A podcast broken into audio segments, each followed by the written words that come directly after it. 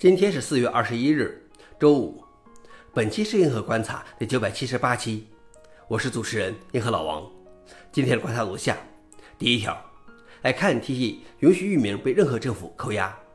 i can 和 Verizon 在 .NET 注册协议续期提议中，悄悄对全球域名政策做出了重大改变，允许任何政府取消存定向和扣押域名。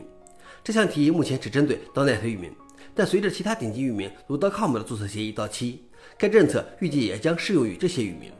这项提议引发了广泛争议，这意味着对注册者没有任何正当程序的保护。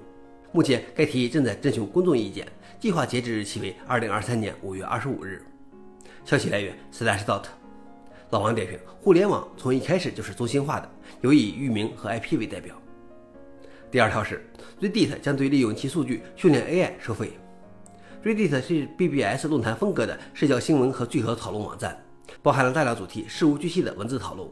截至二零二三年二月，其访问量排在全球第十位。ChatGPT 和 Bard 都将 Reddit 作为其训练语料的来源。Reddit CEO 称，该平台的语料库非常有价值。修改了 API 访问政策，它的 API 对开发机器人程序等工具的独立开发者以及学术和非盈利项目的研究员仍然是免费的，但对通过 API 使用其语料库训练 AI 将要开始收费。消息来源：Reddit。老王点评：似乎也不是没有道理。这些 AI 基于大量的公共数据进行训练，转而赚得盆满钵满。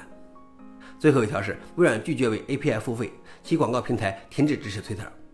Twitter 废除了免费 API 访问，从四月二十九日起启用新的付费 API，其中企业级方案起步价高达每月四点二万美元。微软拒绝为访问 API 支付高昂的费用。